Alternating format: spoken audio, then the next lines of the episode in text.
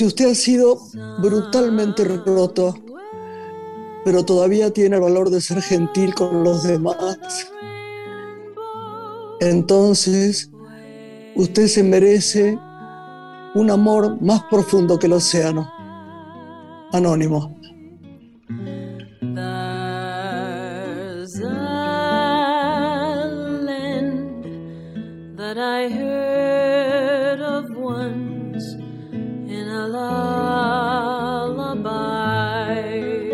Hola Lore. Gracias por esta frase de apertura que nos regalas esta noche. Es verdad, ¿verdad? Profunda. Es realmente verdad. Sí. Porque resistir a, estar brutalmente roto, el corazón roto, la memoria, el físico, el cuerpo, el alma, el, cuerpo etéreo, es volver o estar allí y ser amable y entender a los demás y no tener resentimientos ni, ni oscuridades, es, es verdad, es que merece un amor más profundo que el océano, ¿no?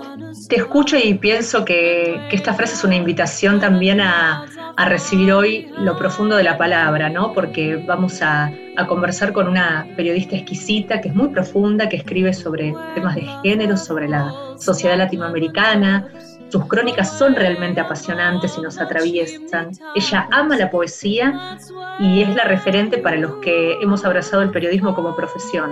Todos queremos escribir como ella. Además es editora y selecciona muy bien ¿no? los textos que va recibiendo. ¿Qué te parece si hacemos una pequeña pausa y volvemos? ¿Te parece? Dale.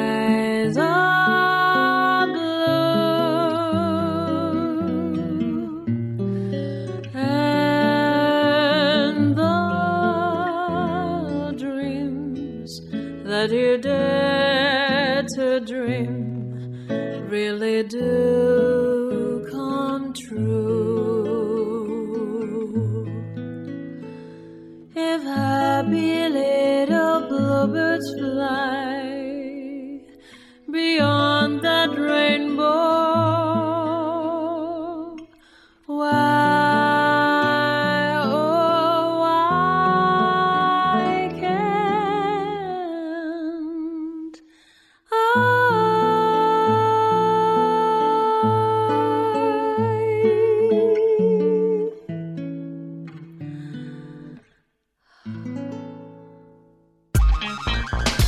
La noche tiene una mujer. Graciela Borges en la radio pública.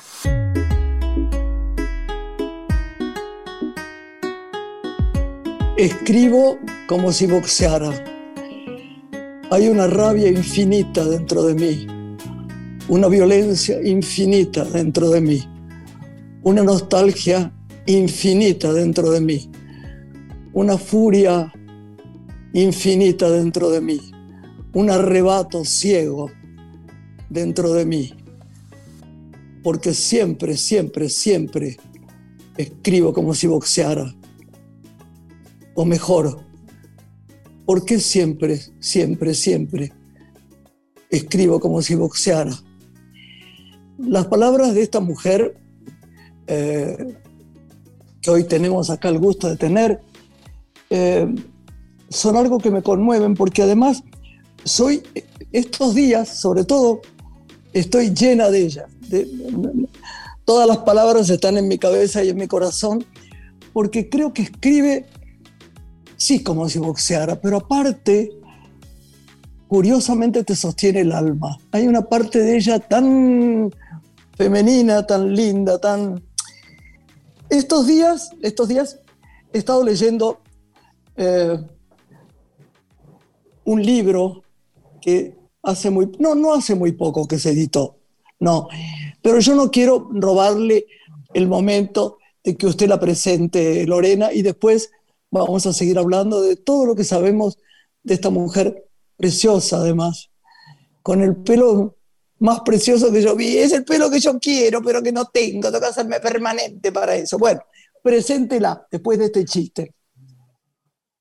Antes de, recibirla en este Zoom, hacíamos con Graciela una breve apertura y decíamos de ella que era una periodista exquisita y profunda. Es además editora, sus trabajos se lucen en distintos medios del mundo, es editora para América Latina de la revista mexicana Gato Pardo, directora de la colección Mirada Crónica de Editorial Tudques, y ha sido galardonada con diferentes reconocimientos como el premio Fundación Nuevo Periodismo Iberoamericano por su crónica El rastro de los huesos, y también recibió el premio de periodismo Manuel Vázquez Montalbán. Es un gusto recibir esta noche en Radio Nacional a Leila Guerriero, nuestra invitada de hoy. Muy bienvenida, Leila. Gracias por estar con nosotros en Radio Nacional. No, por favor, gracias a ustedes, Lorena, Graciela. Un honor, un placer estar acá charlando con dos mujeres preciosas e inteligentes. Así que nada, la agradecida soy yo. Leila, estos días estuve aquí con Opus Gelber, mm.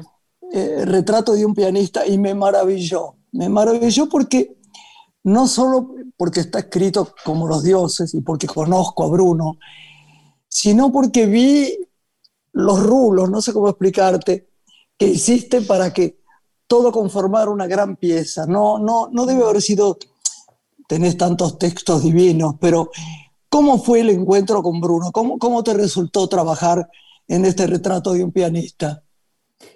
Mira, fue, hola Graciela, un placer. Hola, mi amor. me siento así como muy este, conmovida, porque bueno, nada, te he admirado tanto siempre. Muchas gracias, mi amor.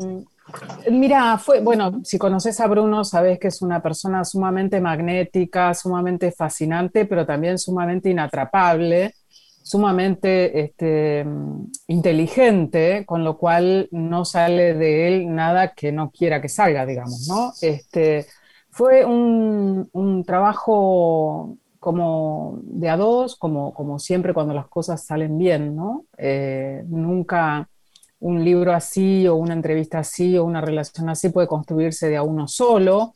Em, creo que, mm, al principio me, sorprendieron muchísimas cosas de Bruno, eh, cosas a las que después, eh, bueno, viste, cuando, estás más expuesta, digamos, a la personalidad del otro, eh, ya eso empieza a formar más parte del paisaje, pero por ejemplo el humor que tiene Bruno, para mí fue algo que, yo no sabía que existía en él, esa capacidad de ser casi un, gran repentista, ¿no? Bueno, es un gran conversador, a la conversación le, encanta, le fascina, y tiene como, como dos facetas que uno no suele encontrar juntas en un músico de ese, nivel, de esa, de esa exquisitez, ¿no? Un gran intérprete clásico, que tiene además unos gustos eh, que a veces son como muy populares y, completamente desprejuiciados, ¿no? Este, y una llegada a la gente que también es una figura muy, muy, muy popular en la, Argentina. Eh, no sé, para mí era como todo un acontecimiento. El libro, bueno, lo, lo leíste, lo estás leyendo, entonces sabes que empieza con esa frase eh, una frase que dice Corrientes, eh, no sé qué, pues redón. sí, señor, acá la tengo. Creo que fue una peregrinación para poner. Avenida Corrientes, derecho hasta Pueyrredón, mm. siempre al atardecer. Durante casi un año ese fue el camino para ir a ver a Bruno. Sí. sí. yo creo que fue, fue casi, te diría, en un punto se, se transformó en una peregrinación. Para mí era muy conmovedor saber que yo vivo en Villa Crespo. Eh, la casa de Bruno es en 11, entonces no estamos lejos. Eh, y saber que esa, esa, esa gema, ese, ese, sujeto tan singular, tan, tan lleno de características maravillosas, estaba tan cerca de mi casa y tan, tan a la mano, podríamos decir, obviamente, no de todo el mundo, pero para mí era como, no sé, como haber encontrado la vasija de oro al final del arco, arco iris, te diría. Fue, fue un año fantástico. Difícil a veces, ¿no? Porque Bruno te la, te hace difícil a veces. Sí, me, quedé pensando en, eh, al escuchar a Leila en cuál sería, cree ella, el, legado que, que, devela este libro, en lo que es el aporte, ¿no? De este, que es uno de los 100 mejores pianistas como citas del siglo XX. ¿Qué develás en el libro? ¿Qué descubriste vos en cuanto al legado que él deja a nuestra cultura? Mira, yo creo que es una persona sumamente este, e, estas dos vetas de, de las que yo hablaba recién, esta cosa como de ser un pianista muy exquisito, junto con esta faceta muy popular que tiene, me, parece que lo, que deja Bruno em, es, un, es, un, rastro de gran generosidad con el público, con la gente. Para Bruno no hay sala grande, no hay sala chica. Él va a tocar tanto a un teatro muy pequeñito, sí, verdad, verdad con un piano, con un piano más o menos en el interior de la Argentina o de Colombia, donde fuere, que eh, en un gran teatro de Berlín o de Italia. Y a mí ese concepto me parece maravilloso porque de alguna forma uno tiene la música clásica relacionada con una, un cierto, una, cierta, una cosa un poquito más elitista, ¿no? Para él, él tiene el concepto, él vive, en la, él es, está hecho de música, entonces me emociona mucho la posibilidad, me parece, de poder transmitir eso a mucha gente, sin fijarse si esa gente lo sabe todo sobre Beethoven o si son unas señoras y unos señores que por primera vez van a escuchar el concierto del emperador. A él le da lo mismo. Claro, claro. Llega, ¿no? Entonces ese me parece que es el gran legado, esa especie, y no es una persona simple, ¿eh? porque digo, cuando yo... No, no, muy difícil. Es muy difícil. Yo lo tengo mucho cariño, pero es curioso porque esto no es eh, algo que, les digo a ustedes en la radio para nuestro eh, público que nos sigue y que es amoroso, nuestros oyentes, sino porque es verdad, se lo digo a él. Eh, hasta que uno se afloja y se acomoda, no es una persona fácil. E, es un poco como complicado. Un día fuimos al teatro, me acuerdo siempre que se lo cuento a Marcela Rogeri, que es una de sus alumnas, mm. y que, y que vive en Londres y lo adora. Y me dice, ¿cómo te fue en el teatro con Bruno? Digo, no estaba viendo la pieza, se dio vuelta para mirarme y me dijo, tenés que usar de otra manera tus cejas. Entonces yo le dije, pero yo no me depilo nunca mis cejas, es más, no hice una película que era de época por no depilármela.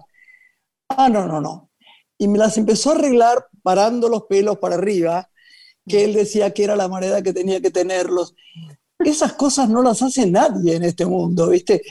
Y entonces hay momentos en que no es fácil estar con él y hay otros en que es como un niño, ¿no? Y que entonces se abre y, te divierte y chimenta y, le gustan eh, los programas de, de, entretenimiento y de chimentos y de comentarios y todo lo demás. No es fácil, pero Ayer a la noche yo me dormí eh, junto a vos en la memoria, mm. mi querida amiga, nueva, pero amiga, por lo que me gustan tus palabras, leyendo El asombro y la audacia, ¿no? Lo que voy, mm. vos habías escrito sobre María Luisa Bember. Y entonces comparé, no había leído mi reportaje, había leído lo que vos escribiste. Entonces después leí lo mío mm. y, tuve un pensamiento clarísimo. Dije, me tocó lo superficial y yo quiero explicar por qué. No es muy fácil hablar de alguien que uno conoce de determinada manera, ¿no? María Luisa Bember y Carlitos Migas fueron amigos nuestros de mucho tiempo. Ella era vecina de campo, eh, eh, hemos sido invitados, este, no era muy fácil ir a lo de Otto Bember, pero hemos sido invitados, era bastante no fácil las comidas con él, era una persona muy especial y hemos querido mucho a María Luisa. Pero yo viendo lo que había escrito acá, que era casi un hecho social de los amigos que teníamos, de cuando le dijimos, este, que empezar a hacer cine. Juan Manuel le dijo, vos deberías filmar. Nunca me voy a olvidar, Bordeumi, el que fue mi marido. Yo me doy cuenta cuántas cosas ricas.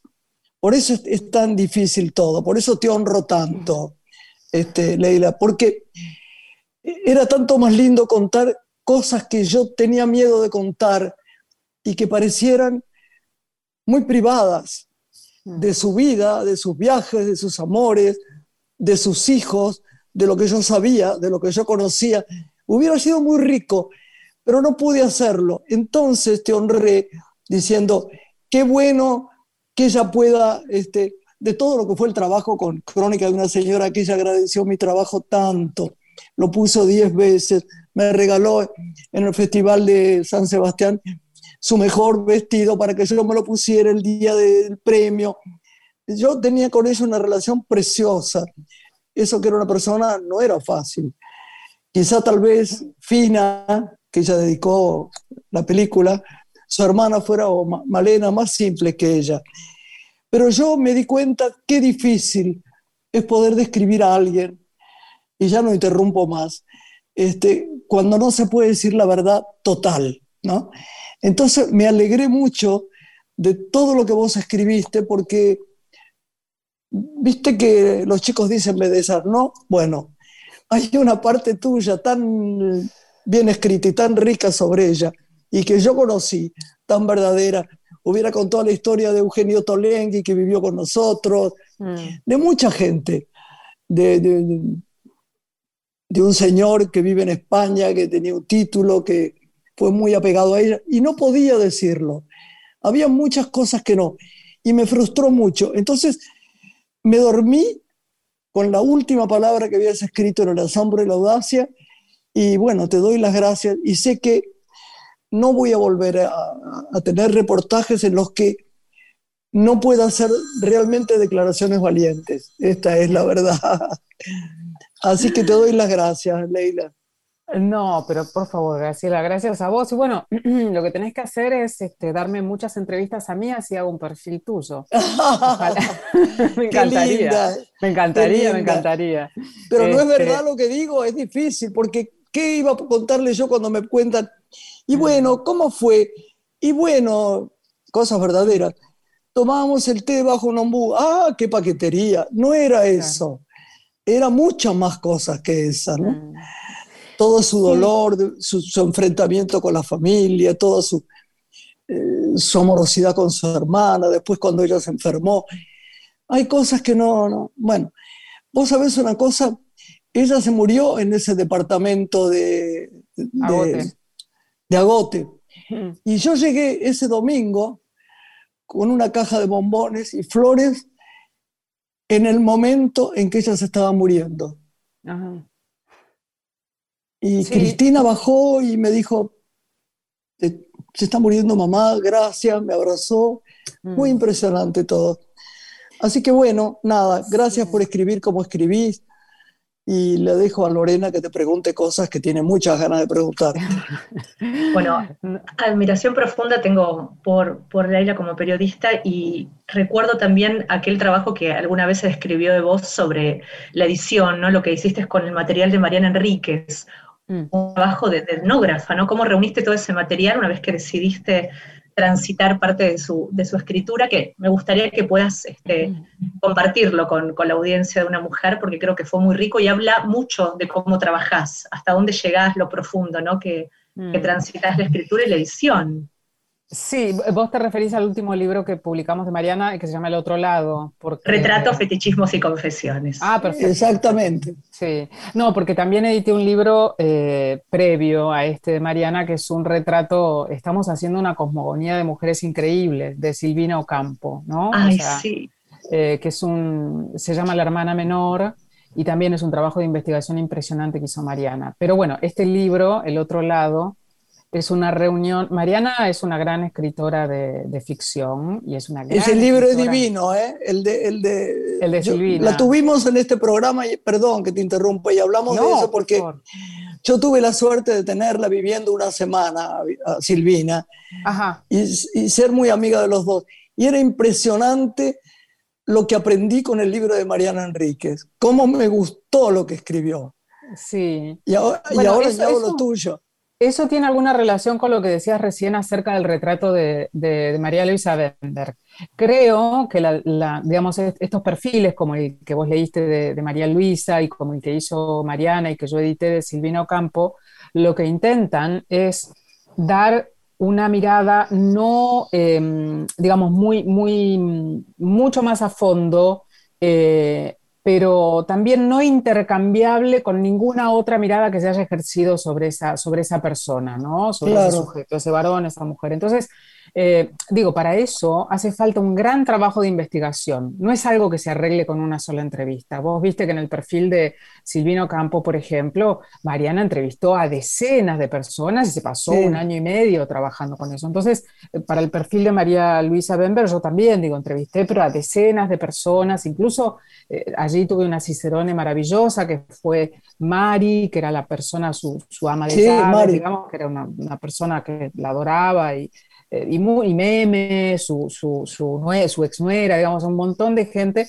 Em, y el, trabajo en realidad es de una larguísima paciencia, de una larga tosudez, y lo mismo pasa con el trabajo de edición. Cuando yo me encontré, siempre quise, eh, como, tenía como editora la idea de hacer, de hacer en un libro una recopilación del gran trabajo, de la gran obra de no ficción que tiene Mariana Enríquez, que si bien, digamos, la podemos leer todo el tiempo en los diarios y esto, porque es editora de Radar, publica todo el tiempo, estaba muy dispersa, estaba dispersa en revistas de aquí, de allá, en es verdad, verdad. Entonces, cuando uno logra, eh, de alguna forma, condensar la esencia de ese material, encontrar las distintas vetas, los distintos, este, no sé, texturas, colores, eh, minerales con los que trabaja ese autor, y los dispone en un libro de alguna manera, todo eso cobra una resonancia mayúscula, mayor, mejor, digamos, que si todo eso está disperso, que se puede apreciar, digamos, en cuotas.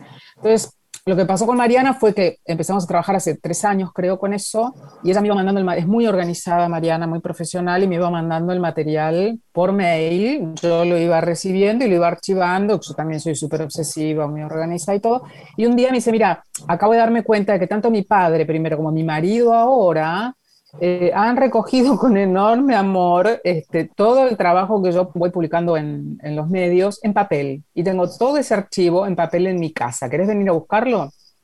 Y le dije, sí, obvio. Y me dijo, bueno, trae una valija grande. Y yo preparé una valija grande y cuando estaba por ir a su casa, que vive, vive, lejos, Mariana, vive en Parque Chacabuco, lejos de mi casa, digo, este, me llamó y me dijo, trae dos. Eh, y llegué, a su casa con un, con un taxi, dos valijas vacías enormes, y me fui con esas dos valijas repletas, desarmé mm. todo ese gigantesco archivo en un pasillo que conecta varias habitaciones en mi casa, y ese material estuvo allí, yo estuve trabajando con eso como un archivista, digamos, durante un año, un año y medio.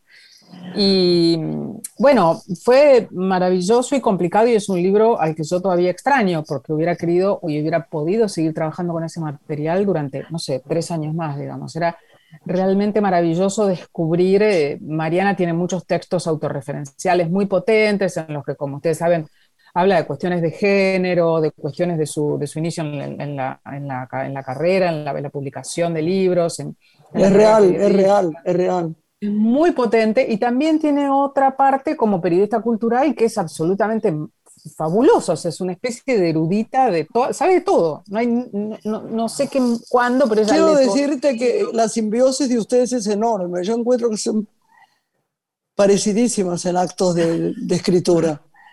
A mí me, mira, me, te lo iba a decir sin saber esto último, que no lo sabía. Yo quiero que cuando ahora volvamos, ¿no? Porque tenemos que ir a una pausa en, creo que en un ratito, ¿no? Eh, quiero que nos cuentes un poco cómo es tu vida, qué lees, si miras películas, si miras tele, qué es tu divertimento, qué es tu... Viste que en esta pandemia que nos humilla, como digo siempre, hay que buscar pequeños momentos de alegría para un poco limpiar toda esta, esta este accidente que nos pasa en el alma que a veces a algunos nos asusta, a otros nos aburre, a otros nos da tristeza. Digo, todo lo que no es bueno sucede mucho tiempo en este, ¿no? Y entonces uno se alegra, como diría Woody Allen, con cosas chiquitas que parecen este, casi tontas, ¿no? Jugar con un perro, este, eh, no digo leer porque leer es lo más importante de la vida de uno, por lo menos para mí y mm. también el cine, ¿no? Pero cuando volvamos me gustaría un poquito que nos contaras, Leila, de tu vida, de, para desentrañar más, porque te admiro tanto que me, la verdad me, me gustaría saber más de vos. ¿eh? ¿Qué te parece, Lorena? Claro que sí. Hacemos una breve pausa, ¿te parece?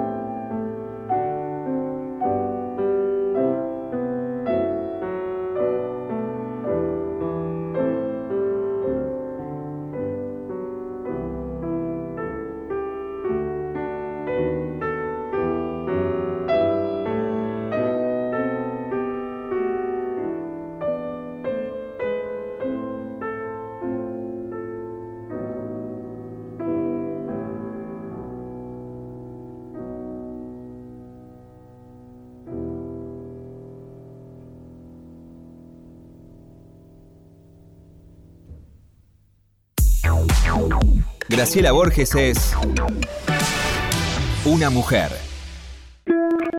Estás escuchando Una mujer con Graciela Borges.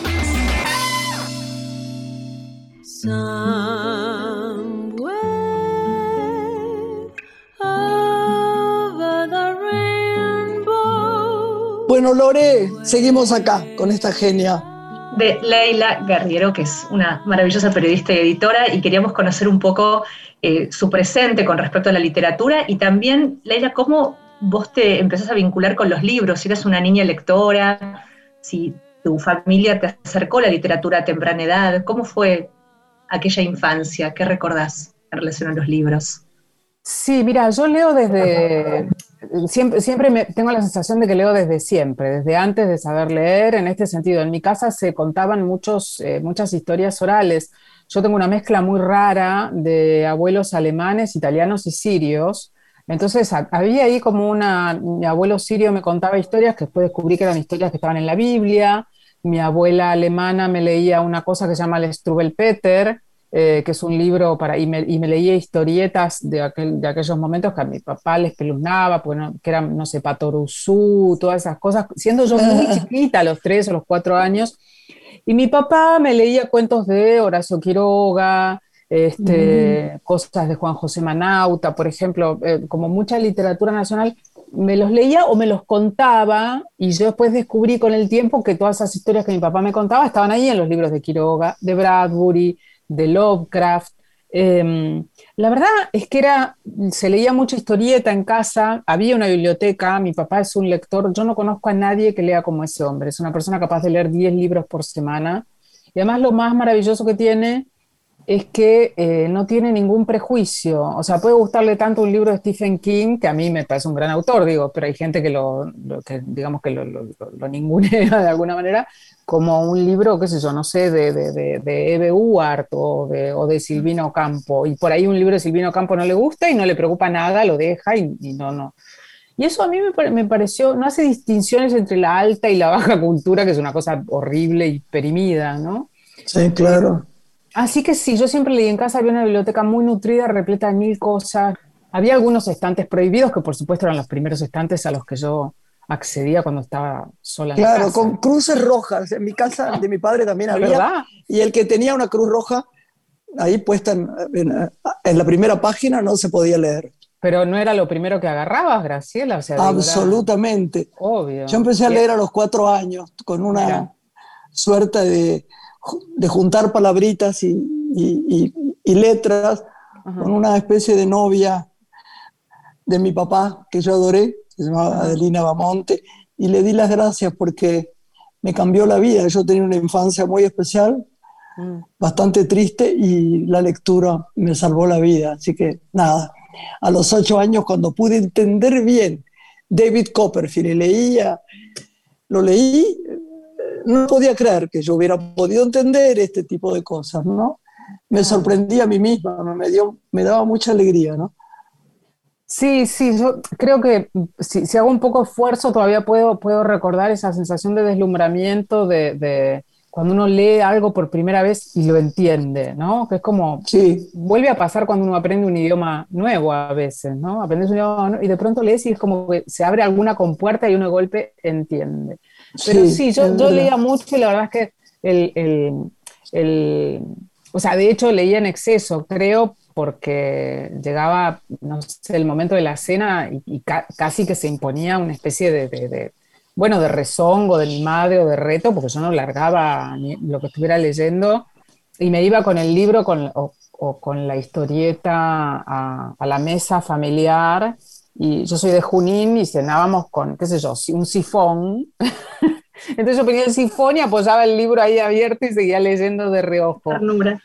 Claro, y era, y era todo muy... Eh, sacá la nariz, del, íbamos de viaje y de pronto yo iba leyendo un libro y me decían, Leilita, mira el paisaje, como que me estaba perdiendo la gran cosa. Qué bárbara acá leyendo. Sí, era un poco, un poco excesivo. Eh, pero bueno, en mi casa era muy estimulante en ese sentido, no, o sea, me estimulaban mucho la lectura, ¿Y cuál sentís, Leila, que es tu, tu misión como periodista, como, como editora? Si recorres la trama de toda tu carrera a, la fecha. No, no me, no me gusta, no, no sé, me, parece un poco, no sé, vanidoso o omnipotente em, esta cosa de misión, no sé. Yo creo que es un desafío un poco personal de tratar de trabajar en contra de la comodidad a la hora de escribir y de buscar historias y de no quedarse aposentado en un lugar en el que uno sabe que las cosas le funcionan, ¿no? Buscar el riesgo.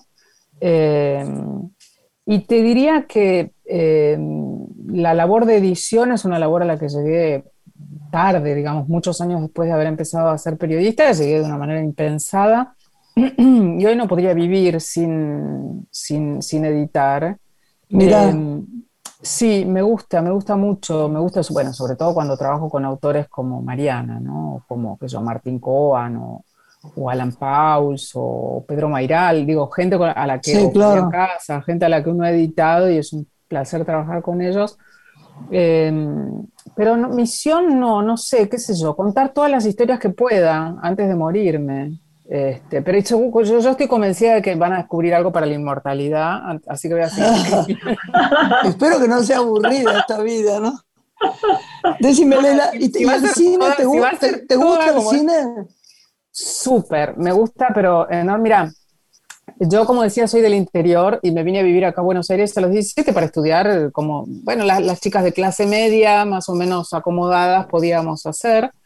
Eh, y mi gran salida del fin de semana, cuando, bueno, también salía con amigos y eso, digo, pero para mí era, ¿te acordás que había una cosa que se llamaba la cartelera en la calle Lavalle? Claro, Entonces uno iba y se compraba todas las entradas del mundo. Y yo entraba a una sala de cine a la una de la tarde y salía después de ver cinco o seis películas a las 12 de la noche. Ay, qué eh, amor. Sí, digo, todas las salas de arte, las que estaban en Diagonal Norte, la Hebraica, el, IFT, creo que estaba el Cine Arte, sí, sí, muy, muy, la Lugones. Me escapaba de la facultad, me acuerdo que me escapé de la facultad, este, todo un ciclo de Bergman, eh, que el primer gran ciclo de Bergman que, que se Por fin alguien que habla de Bergman, porque parece prohibido Bergman. Nadie sabe nada de Bergman, nadie. Sí, no, es raro eso, pero sí, sí. Em, yo te diría que en ese momento podría decir que era una persona cinéfila, o sea, en el sentido realmente que las películas, no sé, de, de, todas me las ingeniaba para, para encontrar eh, para traficar un VHS todo rayado. Este, sí, sí, sí, me gusta, me gusta muchísimo. Y, y, sigo, sigo viendo mucho, mucho cine, menos del que, del que querría solo por falta de tiempo, nada más que por eso. Pero eh, de hecho, a veces pienso que si me dieran a elegir entre el cine y los libros, y yo no sé ¿eh? si no me quedo con el cine. Qué eh, preciosa. Decime una cosa, ¿ves, ¿mirás tele o no? Miro mucha, sí, sí, me gusta la tele. Contanos de, eso, a ver. Tele, de aire, eh, veo. Sí, sí, sí, sí, contanos de eso. Sí. Mira, yo creo que veo de todo, veo desde noticieros hasta, hasta, hasta, hasta realities, hasta programas de cimiento, no, pero también por una cuestión, primero que me interesa muy poco, pero, pero también refleja una parte del ser humano que a mí me resulta muy, muy impactante. La maldad, ¿no? el mal, ser, ser malo, pérfido, saber que estás... Em, pero miro, eh, pero no los miro por una cuestión de horario. Yo ahora estoy trabajando y generalmente se dan, son tempranos, digamos, en la tarde. No me engancho, miro ficciones también, este, sobre todo. Series o estas cosas, Netflix, no. Bueno, y eso sí, mucho también, muchísimo. Netflix, eh, Amazon Prime, HBO, no sé, estoy suscripta a mil cosas, yo debo ser la única tarada que paga todo, todo el mundo se baja. Pero, pero sí, sí, miro mucho. Para mí hay series que como Succession, por ejemplo, que son, qué sé yo, ¿Cuál? obras de arte. Se, llama Succession. Succession. Ah, mira, mira. Es como la historia de una familia millonaria, de un magnate de los medios. Este, eh, ah, lo voy, lo, voy a, lo, voy a, lo voy a ver, no la vi. ¿Y viste Ratchet? No, ¿sabes que no? No, no la vi, no la vi. Me gustaría que lo vieras por el arte que tiene. El arte, el, el, el, la luz, el color, la, lo que está puesto en esa serie es una cosa impresionante. Está tan bien hecha, tan bien hecha. Bueno, en esta, en esta que te digo también hay una, hay una suerte de, de cámara muy dubitativa, o sea, es como una, es como una cámara que, que, que, que digamos, duda, ¿no? Es, es, como, es una cosa muy rara, es casi una estética, te diría casi de, no de videoclip, pero allí se acerca. Mira. Eh, muy, muy interesante, con unas actuaciones impresionantes y todo. Claro, una de las series, por ejemplo, yo recuerdo cuando vi la primera temporada de Black Mirror. Eh, sí, claro. Digo, para mí esa primera temporada, eso fue algo realmente innovador, ¿no? Desde, desde es muy difícil eh, encontrar una construcción, un artefacto cultural en el que uno diga, acá hay algo realmente nuevo que no se había hecho. Después, bueno, para mí se transformó en algo muy poco interesante la serie después, ¿no?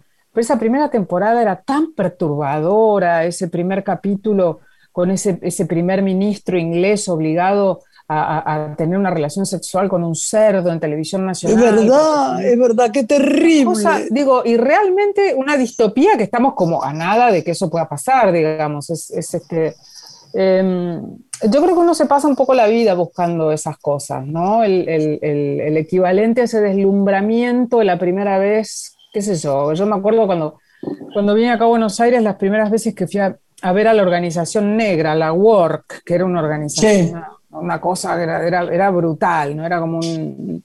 Eh, o la primera vez que ves una pieza de teatro, que yo, de, de, Lola Arias, poner, son cosas disruptivas, distintas, ¿no?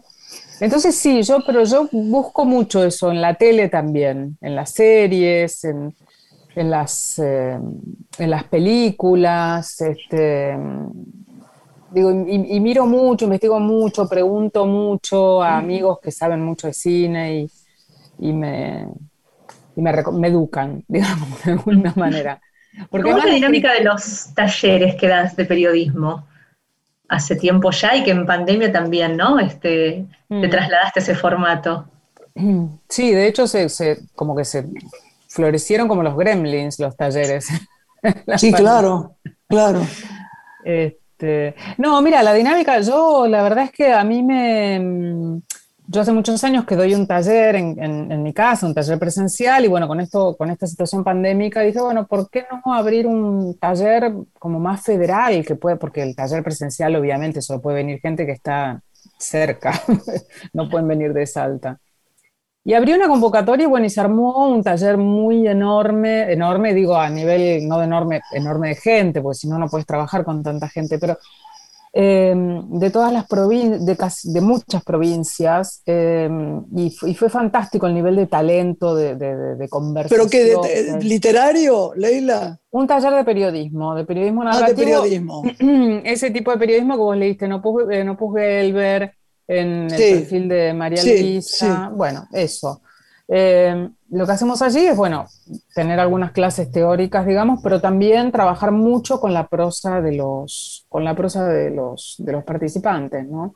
Más que nada tratando de que encuentren una voz propia, de que hagan una especie de trabajo de hiperconciencia, de que no da lo mismo poner una palabra que otra, que no da lo mismo escribir rostro que escribir cara, que no da lo mismo decir este eh, la lluvia cayó sobre mi cuerpo que decir me estoy mojando con la lluvia. Claro, claro, claro. Em, que la escritura también es cuestión de oído y así como el cine tiene una estructura, montaje, la escritura también tiene un montaje. Sin duda. También, sí, creo que es decirles un poco por dónde no es que por dónde es, ¿no? Porque no sé si en la actuación es lo mismo, Graciela, pero em, creo que no, se trata, uno cuando tiene un taller, de alguna forma opera como un editor de un montón de gente. Es absolutamente así. Y en el cine pasa lo mismo. Mm. En, lo que, en las clases que se dictan, eh, qué lástima que no puedas. ¿Es presencial o vas a hacer otro taller? No, por ahora, por ahora hay uno que es presencial, pero bueno, ahora son todos virtuales, incluso ese que era presencial Ah, yo quiero, yo quiero estar en uno virtual, así. Dale, venís un día de, de escucha, No, me, interesa mucho, me interesa mucho, mucho, mucho, más de lo que crees, mucho. bueno, será un placer, por supuesto. Sí, no, no sé si placer, pero para mí sí seguro. Sí, no, además digo, es un espacio de trabajo, la verdad es que durante la pandemia me encantó, me gustó mucho todas estas palabras, este campo semántico con el que rodeaste la situación por la que, por la que pasamos antes de que fuéramos al corte, ¿no? Esta cosa que nos humilla, porque hablaste de tristeza, hablaste de cosas que están como muy fuera del campo, parece que eh, todo el mundo está más empeñado en una especie de, de, maníaca negación de la realidad. Creo claro que esto nos daña, que no, de todo se puede sacar una, parte positiva y como vos decís, uno trata de, tener como pequeñas este, alegrías o, no sé, o refugios por lo menos. Y en ese sentido, estos talleres fueron un espacio de trabajo y puedo decirte que realmente nos encapsulamos en ese, en ese, en ese espacio, nos llenamos como de, no sé, de potencia y de, y de, y de voluntad de trabajo, decir, no podrán con nosotros, seguiremos, no vamos a dejar de hacer. No, el, mundo hay de los que resisten, ¿no? Hay que resistir. Totalmente, totalmente. yo, la verdad es que a veces cuando, cuando veo esos optimismos romantizados, ¿no? Como las historias de la gente que se ha reconvertido, siempre pienso, pucha, detrás de cada historia de reconversión hay la historia de un pobre tipo o de una pobre tipa que ya no puede hacer lo que quiere hacer, que tuvo que hacer. O sea, ah, no. Es verdad. En el fondo, una reconversión es una tragedia, porque si vos tenías un restaurante y te tuviste que reconvertir a vender libros, ponele. Sí, señor. Son bárbaros los libros, pero lo que a vos te gustaba era el restaurante. Entonces. Sí, este, señor. No, digo, y esas son cosas que se dicen poco. Por eso mencionaba esto que vos decías. Digo, hay que reconocer si uno está triste, si uno está angustiado, si uno está deprimido con esta situación. Ah, hay que hablar de eso, no se puede esconder. Lo que pasa es que eh, si no tenemos aceptación, que es el primer precepto espiritual, no hay nada. Sí, claro. Si no sabemos que nos está doliendo algo, no, no podemos siquiera sanarnos, ¿no? Totalmente, totalmente. Pero viste que se impuso muy rápidamente un discurso de romantización de la situación de el encierro, un poco esta cosa, un poco, no sé, medio uterina, ¿viste? Bueno, no sé. Pero el punto es que yo creo que hay que seguir haciendo, si se puede, lo que uno sabe hacer y, insistir y resistir en eso, ¿no? Pero el, año pasado se hizo particularmente difícil. Yo creo que ahora estamos todos un poco más adaptados. Yo creo que estamos habituados, ¿no? Más habituados, además, más entregados a esta verdad, ¿no? Que, bueno algunos le golpea más que otro y algunos, yo siento que hay una cosa como indefensión en la gente, hay gente que está como muy indefensa, no es la que más creemos que, conocemos, los más humildes, los, más, los que menos tienen, no, esos son más aguerridos en general. Si no, hay gente que se asusta y yo digo a veces, no puedo creer, si, si él puede sostenerse o ella puede sostenerse, pero es así, es, es una debilidad de espíritu, una, no es una, una crítica, es ganas de, como dicen los mexicanos, de apapacharlo y decirle, hmm. dale, vos podés, sacar esa garra que tenés, que... Hmm. Hay, hay, mucha gente que no sabe que tiene mucha garra, ¿viste? Que, que, tiene mucha fuerza, más de la, que, de la que creía siempre. Hay gente que se asusta tanto y después se descubre guerrera de luz, ¿viste? Hmm. Eh, raro, raro raro, pero este bicho nos ha humillado mucho, ¿eh? Mucho. Sí. sí, bueno, es que es muy difícil lidiar con la incertidumbre, ¿no? Yo creo que uno, la vida es incertidumbre, pero jugamos a que no lo es. Y esto fue como un, como, bueno, no se sabe, no se sabe, no se sabe ni siquiera ahora. Entonces, eh, digo, hay que tener mucha capacidad de, creo, de lidiar con eso, con eso, con el, con el enorme enigma, ¿no? sí avanzo. lo primero que cae, creo, es el sentido. Cuando, cuando, ¿no? cuando pasan estas cosas, como, yo creo que todo aquel que está en una situación de preguntarse todo esto para qué, que hay mucha gente que se hace esa pregunta, aún no de una manera muy explícita, digamos, esa pregunta que, a veces lleva clavada en la existencia. Ante estas situaciones, bueno, se, se termina de derrumbar todo, ¿no? Pero, pero bueno, creo que la manera de superarlo es hablando de esas cosas cuando, a mí también me sorprende, como decías, Graciela, veo a gente que está completamente como, como eh, sí, sumida en el, desconcierto o en la fragilidad cuando uno los ha conocido de otra, de otra manera. Usamos demasiado la cabeza. Parece, parece cursi, pero, pero por ahí hay que ir más al corazón. Usamos demasiado la cabeza. Sí, Lore. No, antes de, despedirnos, quería agradecerle a Leila si nos recomienda algún libro para, para leer en este tiempo, que le haya sorprendido, que le haya convocado. Sí.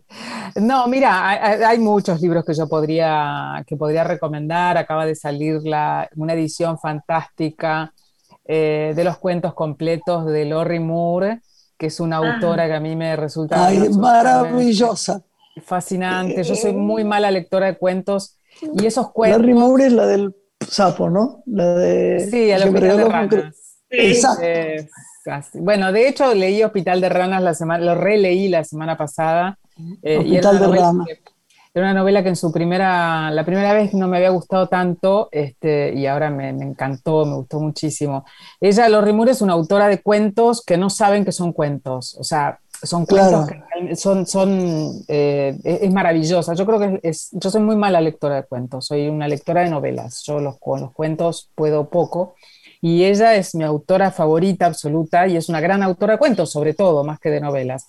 Por Estamos en la casa leyéndolo. sí. Sí, es, maravilloso. Cuentos que no saben que son cuentos. Ese libro lo recomendaría, el de los cuentos completos o reunidos de Lori Moore. Y otro que recomendaría es un libro, ese libro es el de Lori Moore, es muy reciente. Por supuesto, recomendaría Nuestra parte de noche de mi admiradísima Mariana Enríquez, que es una novela. Claro, seguro.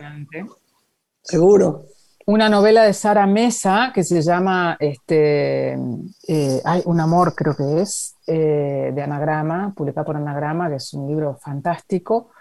Eh, y un libro, todos estos libros son como muy recientes, pero hay un libro que se publicó creo que en 2018, que tiene 500 páginas, que es un autor que a mí me fascina, que se llama Michael Chabon, es un autor norteamericano, se escribe Michael Chabón, digamos, pero sí supuestamente.